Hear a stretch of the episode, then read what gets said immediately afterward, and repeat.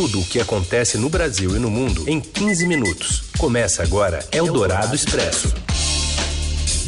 Olá, seja bem-vindo, bem-vinda. A gente inicia mais uma edição do Eldorado Expresso, esse cantinho que reúne as notícias mais importantes do seu dia e na hora do seu almoço. Em 15 minutos aproximadamente, você nos acompanha nessa parceria da Rádio Eldorado e do Estadão, também em formato de podcast. Tudo bem, Raíssa Abac? Tudo bem, Carolina Ercolim. Vamos aos destaques desta quinta, dia 17 de outubro. Eldorado Expresso. Em clima de conflito, o Supremo Tribunal Federal inicia hoje o julgamento que pode derrubar a prisão de condenados em segunda instância. O presidente Bolsonaro chama de desonestidade a conversa em que ele articula a substituição do líder do PSL na Câmara. E ainda o terceiro dia de buscas nos escombros do prédio que desabou em Fortaleza e um assalto fecha o aeroporto de Viracopos, em Campinas, interior de São Paulo. Eldorado Expresso. Em um debate que se estende por quase três décadas, o Supremo Tribunal Federal inicia hoje o julgamento de ações que contestam a possibilidade de prisão após condenação em segunda instância. Essa autorização é considerada um dos pilares da Operação Lava Jato e pode abrir margem para a soltura, por exemplo, do ex-presidente Lula.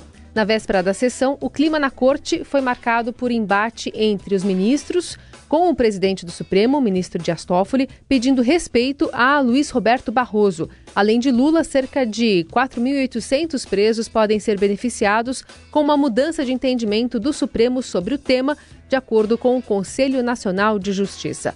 O professor de Direito da FAP, Luiz Fernando Amaral, faz uma análise e acredita que só existe um entendimento para o trânsito em julgado. E esse entendimento é quando não houver nenhum recurso a ser uh, uh, proposto, interposto a partir de uma determinada decisão.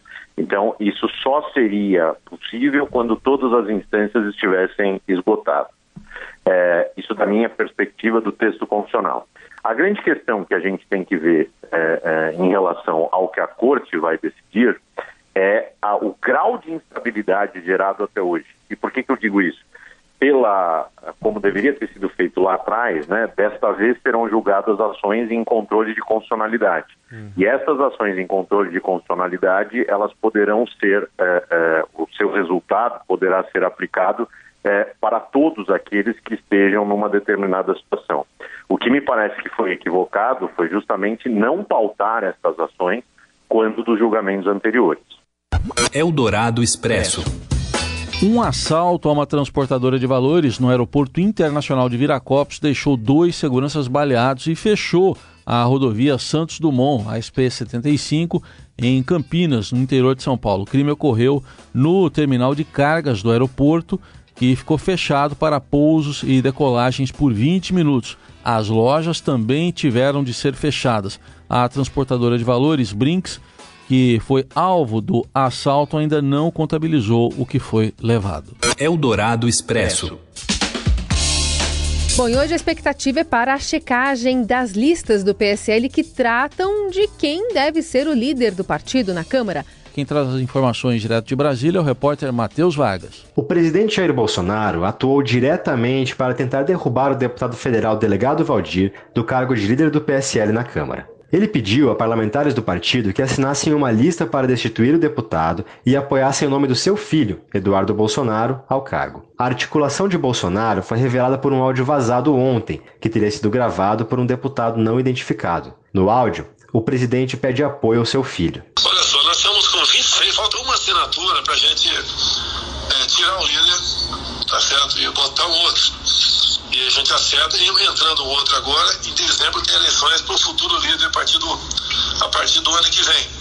A maneira como está, que poder tem na mão atualmente o presidente, o líder? É o poder de indicar pessoas, de arranjar cargo no partido, é promessa para fundo eleitoral por ocasião das eleições, é, é isso que os caras têm.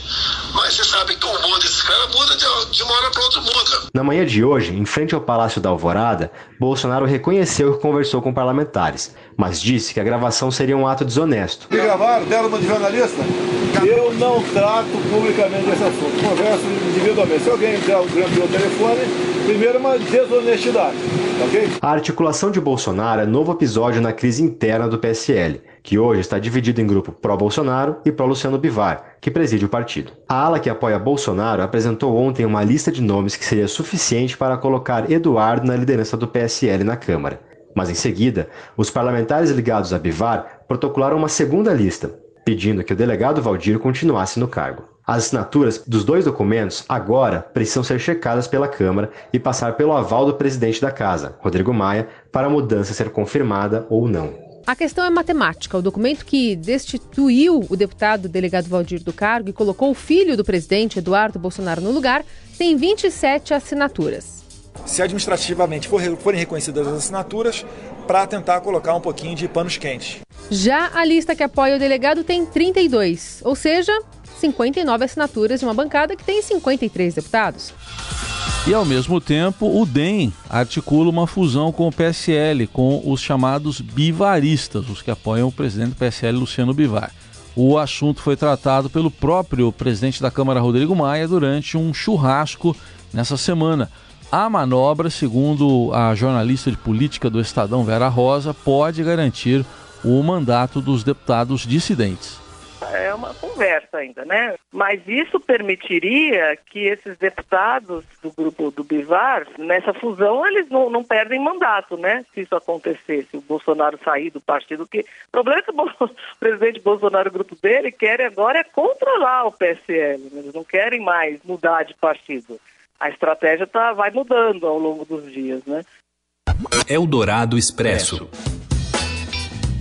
Bom, e será que a Previdência, né, a reforma da Previdência, essa discussão avança lá no Senado? Daniel Vetterman tem informações. Olá, Heisen. Olá, Carol. A reforma da Previdência deve ser concluída pelo Senado na próxima terça-feira, dia 22. Por enquanto, a expectativa é que não haverá mais surpresas na proposta. A reforma já foi aprovada em primeiro turno no plenário da Casa e precisa de mais uma votação, com pelo menos 49 votos entre os 81 senadores. Nessa fase de votação, os senadores ainda podem alterar a proposta, retirando trechos do texto, o que poderia desidratar a economia fiscal projetada para um período de 10 anos. Mas senadores dizem que dificilmente haverá uma mudança significativa nesse texto. O que vai acontecer na terça? Pela manhã, a Comissão de Constituição e Justiça se reúne para dar um parecer sobre as emendas que foram apresentadas no plenário após a votação do primeiro turno. E, na sequência, à tarde, o plenário se reúne para concluir a votação. A sessão do plenário está marcada para as 14 horas. Depois que o Senado aprovar ou votar, a expectativa é de aprovação dessa proposta, ela vai à promulgação. E no dia seguinte, os senadores discutem a PEC paralela, que é a proposta incluindo estados e municípios na reforma e promovendo outras mudanças. Já sobre esse texto, não há consenso e vários senadores colocam dúvidas sobre a capacidade desse texto avançar. Eldorado Expresso. E hoje é o terceiro dia de buscas por vítimas do desabamento de um prédio em Fortaleza. Nós vamos lá para a capital cearense para atualizar as informações com o repórter Israel Gomes. É o comandante Eduardo Holanda, do Corpo de Bombeiros, concedeu uma coletiva na manhã desta quinta-feira para atualizar os números relacionados ao desabamento do edifício Andréa, aqui no bairro Dionísio Torres, em Fortaleza. Os bombeiros confirmaram é, o encontro de uma quarta vítima fatal. Trata-se de um homem que ainda não foi identificado. O corpo foi encaminhado para a perícia forense do estado do Ceará para fazer a identificação. Anteriormente, os bombeiros haviam confirmado a morte de três pessoas, né? duas mulheres e um homem. Sete pessoas foram resgatadas com vidas e seis pessoas permanecem é, desaparecidas entre os escombros. Nesse momento, os bombeiros trabalham focado em encontrar essas vítimas. É, o comandante dos bombeiros confirmou que há possibilidade de que essas vítimas sejam resgatadas ainda com vida. Eldorado Expresso. E o Brasil pode perder a vaga no Conselho de Direitos Humanos da ONU ainda hoje, isso porque a Costa Rica entrou na disputa pela vaga como forma de impedir que a Venezuela assumisse um posto né, no Conselho. Na prática, o movimento ameaça o Brasil, também porque o país já está com um filme queimado, digamos assim, na organização, desde o ataque do presidente Bolsonaro à comissária de Direitos Humanos, Michelle Bachelet. O Brasil ocupa o posto desde 2006 e é recordista na participação. O resultado sai ainda nesta quinta-feira. Eldorado Expresso. Destaque internacional: Reino Unido e União Europeia chegaram a um acordo sobre o Brexit nesta quinta-feira. O avanço ocorreu após 11 horas de negociações do ministro Boris Johnson, primeiro-ministro britânico. O anúncio foi feito pouco antes do início da reunião, que deve selar a saída do Reino Unido do bloco, prevista para o dia 31. Apesar dessa decisão, o tratado ainda precisa superar alguns obstáculos, como será aprovado pelos líderes europeus e também depende da concordância dos membros do parlamento britânico, onde um acordo alcançado pela antecessora de Johnson, Theresa May, em Bruxelas, sofreu três derrotas. Eldorado Expresso.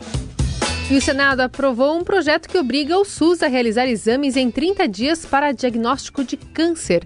O texto já havia sido aprovado na Câmara, então segue agora para a sanção presidencial. E se forem confirmadas pelo presidente Bolsonaro, as novas regras passam a valer seis meses após a sanção. Eldorado Expresso. Futebol, Felipe Melo foi um duplo destaque na rodada deste meio de semana do Brasileirão. Primeiro pelo gol, pelo Palmeiras aos 54 do segundo tempo e depois pela dedicatória desse gol. Confira aí com Robson Morelli.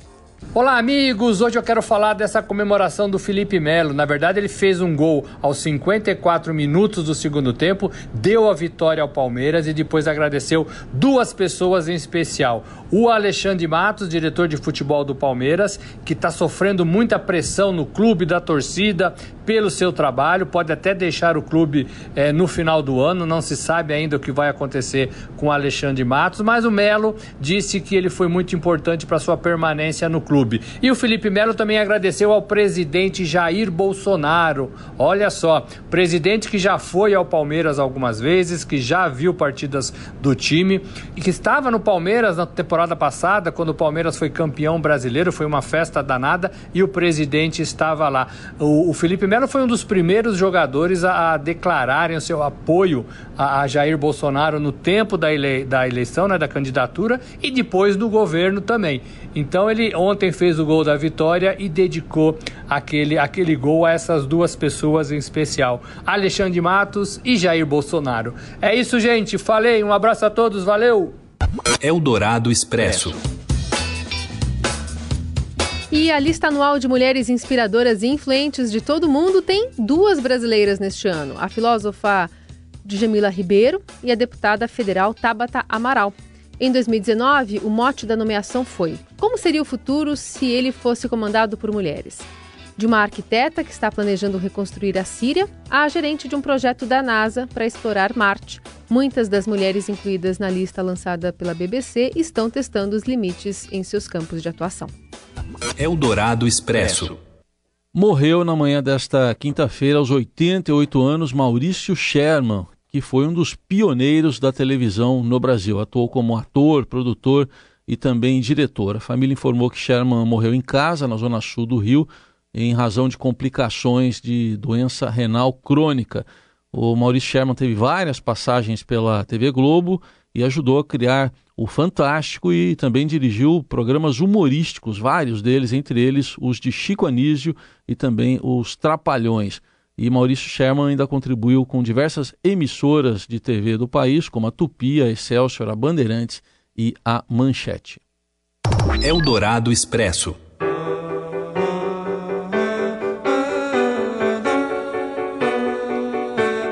Hoje é dia da música brasileira. E a Rádio Dourado, que pertence ao Grupo Estadão, está levando ao ar as 100 mais da Eldorado, com uma seleção com as gravações nacionais mais emblemáticas dos nossos quase 62 anos de história. A cantora Lineker e o músico Arnaldo Antunes participam ao vivo da programação, que ainda terá registros exclusivos da rádio e da gravadora Eldorado. No fim do dia, vem aí um desfile de músicas icônicas do passado e do presente os melhores discos gravados a partir de 2001 que representam o movimento musical brasileiro do século XXI. Entre elas, essa pérola de Ivan Lins. Apare teus sonhos, que a vida tem. Abre Alas, gravada em 79. A canção foi a primeira parceria do cantor com o compositor Vitor Martins. Lembrando que dá para ouvir tudo lá no site da rádio, né, acompanhar a programação na emissora e ainda tem transmissão ao vivo no Facebook. A gente não era assim, não era assim. A gente fica por aqui. Amanhã tem mais uma edição do Eldorado Expresso. Uma boa quinta. Valeu, tchau, até amanhã.